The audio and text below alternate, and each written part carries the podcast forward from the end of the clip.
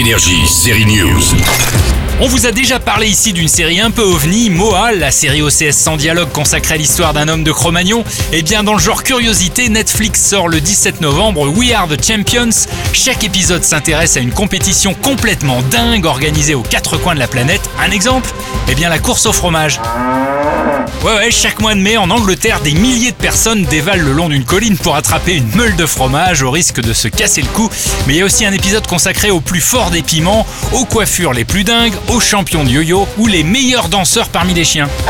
Canin danseur, on vous laisse découvrir les autres catégories dans We Are the Champions, mais juste avant, dès dimanche, la reine d'Angleterre est de retour avec la saison 4 de The Crown et les années Thatcher. De femmes qui tiennent la boutique. C'est la dernière chose dont ce pays a besoin.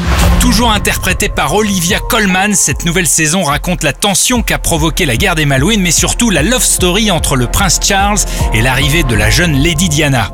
Tout ce que je veux, c'est être aimé.